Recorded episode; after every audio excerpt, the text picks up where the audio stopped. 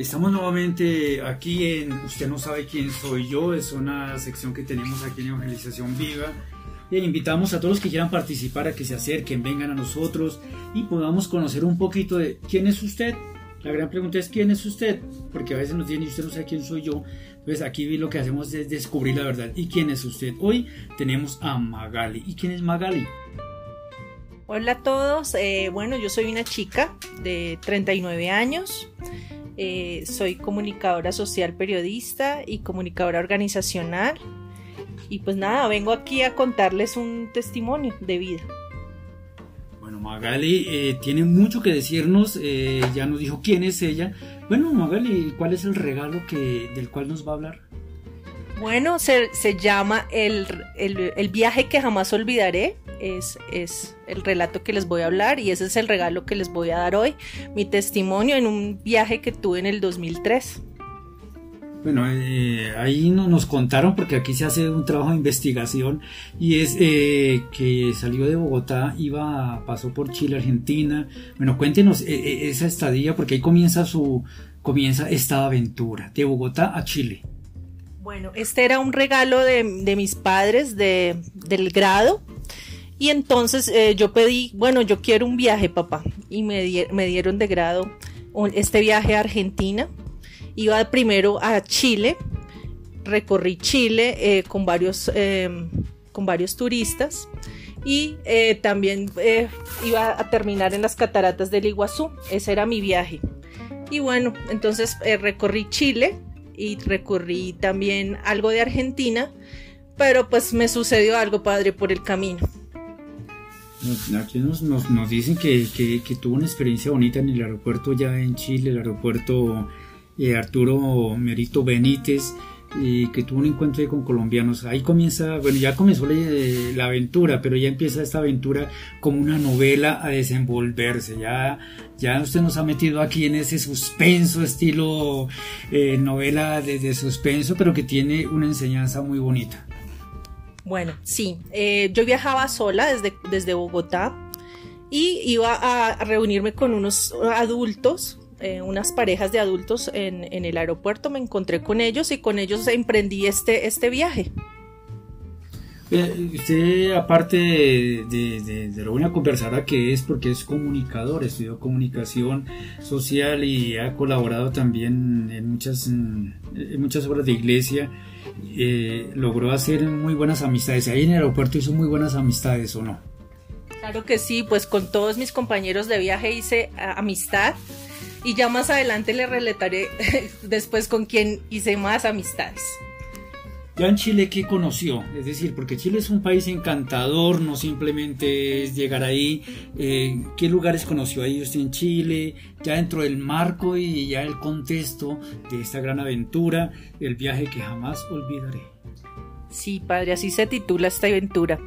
Bueno, conocí Viña del Mar, conocí Valparaíso, conocí la zona metropolitana, conocí Puerto Montt. Eh, allí mismo hice el cruce de lagos en un catamarán para recorrer el lago Todos los Santos. Fue un recorrido aproximadamente de 3 kilómetros, muy placentero. Eh, logré apreciar las maravillas de la naturaleza, cascadas, el aire fresco. Bueno, logré alimentar alcatraces, todo muy lindo. O sea, eh, Chile es muy lindo. Lástima un poco la contaminación, pero de resto todo fue espectacular. Hizo recorridos por eh, Bariloche, llegó a la Patagonia en Argentina, bueno, y ya comienza, ahora sí se desenvuelve la historia en un hotel. ¿Qué pasó en ese hotel? Bueno, ya ahí, em, cuando empezamos el cruce de lagos en Chile, ya la historia empieza a complicarse un poco. Eh, en Bariloche, Argentina, llegamos con el grupo de los turistas que viajamos desde, desde Chile y eh, el, hotel no correspondía al que nos habían asignado desde Bogotá, entonces nos tocó en unas cabañas, eh, ya se dificultó más el, eh, el acceso a, la, a, la, a, lo que es Bariloche y pues ya nos empezamos a sentir angustiados y bueno, yo, yo más. Ahí conocí unas niñas guatemaltecas y, como buen turista, ¿no? llega al hotel, conoce, como buena comunicadora, entabla buenas amistades pero de platica ya empezó a ver que el bolsillo del otro lado estaba vacío. Sí, padre, pues eh, yo quería hacer otras actividades porque soy joven, entonces en ese entonces era más joven aún. y yo quería hacer eh, deportes extremos, quizás otras cosas.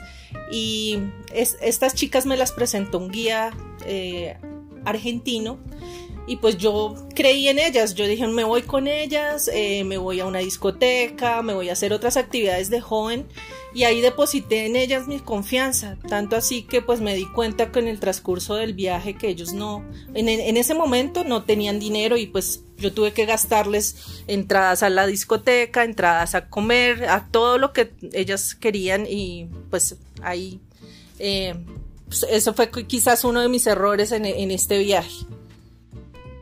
Y su familia es muy distinguida porque son muy buena gente, son unas personas muy agradables, muy dadivosas. Creo que a eso obedece que con estas niñas guatemaltecas hubiera entrado usted en contacto y hubiera pues sido muy generosa.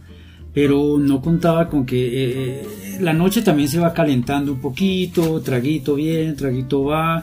Eh, también hay de por medio, y también es una parte de su testimonio, pues una, una deficiencia que es la bipolaridad y hay que tomar las medicinas.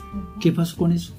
Justamente eso pasó, padre. Eh, por la noche se me pasó el tiempo y quizás por estar allá bajo los efectos del alcohol o quién sabe si de alguna sustancia, eh, yo olvidé mis medicamentos y como yo estaba lejos de la cabaña, pues no pude irlas a tomarlos. Y a mí se me olvidó por completo tomar mis medicamentos. Y pues en este asunto de la bipolaridad uno tiene que ser muy juicioso con lo que es dormir, tomarse su medicina las horas que son. Y a mí a las 8 yo tengo que tomarme mi medicamento. Y esa y que 8 ni que nada ese día se me pasó por completo la hora de la medicina y, quizás por el alcohol también entonces eh, no ya el otro día yo estaba eh, ya no era la Magali de siempre sino ya otra persona y sobre todo complicado porque sola creo que experimentó la soledad, la angustia, la crisis, eh, cuando hay algo de bipolaridad también hay un poco de, agresión, pero sobre todo la, angustia y la soledad que toda su familia estaba en Bogotá. ¿Cómo logró en un momento determinado contactarse con ellos o cómo logró salir de este impasse que, que uno lo cuenta aquí, pero estando allá a miles de kilómetros de su ciudad, de su familia, de, su, de la gente que, que puede estar pendiente de usted, ¿Cómo logra salir de ese impasse? Sí, esto fue una situación muy complicada. Eh, bueno, afortunadamente yo soy muy mariana y llevaba el, rosario. Sea como sea, pude, yo siempre oraba el rosario por las mañanas y la Virgen, la Virgen fue la que me iluminó en este, en este momento.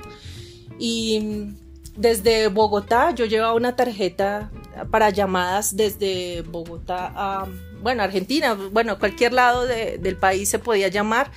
Y mi hermana me dijo, Magali, llévela, que eso es muy importante, eh, que lleve esa tarjeta por si llega a pasar una emergencia o algo. Y sí, e, hice eso desde, desde el aeropuerto en Bogotá, yo llevaba esa tarjeta y, y, pues fue, la, como lo digo, o sea, la Virgen María fue la que me iluminó y dijo, Magali, llame. Yo no me sentía nada bien, como dice el padre, sí, me sentía angustiada, me sentía... Mm, me sentí agresiva y pues lo, único que hice fue llamar a la oficina de mi papá, contactarme con la, con la secretaria y pues no sé ella cómo hizo, también fue una iluminación, eh, hizo una conexión en, el conmutador de, la oficina con la casa y allí se pudo enterar mi mamá que yo estaba mal, porque eh, hizo la conexión y, y, nos pudo comunicar, o sea, estábamos conectadas la secretaria mi mamá y yo por el conmutador. Y ahí fue donde mi mamá supo que, que yo estaba mal y que necesitaba hospitalizarme con urgencia, pero yo me encontraba en Bariloche, ni siquiera, ni siquiera en Buenos Aires, padre.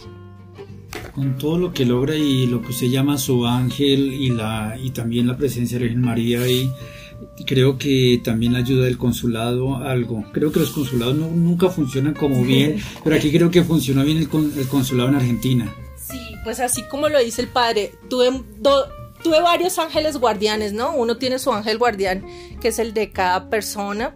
tuve el ángel guardián que yo lo llamo en este escrito la cónsul de Didia Cepeda, que era en ese momento la cónsul de Colombia en Argentina. Y tuve también, em, pues obviamente mi familia fue el ángel guardián y, el esposo de mi hermana que en ese entonces eh, logró comunicarse con, con la cónsul de Colombia en Argentina, que ya se apersonó de todo. Y pues ella fue la que fue por mí, la que me, hospitalizó, la que me alimentaba. Bueno, yo tengo mucho que agradecerle a, a Didia Cepeda.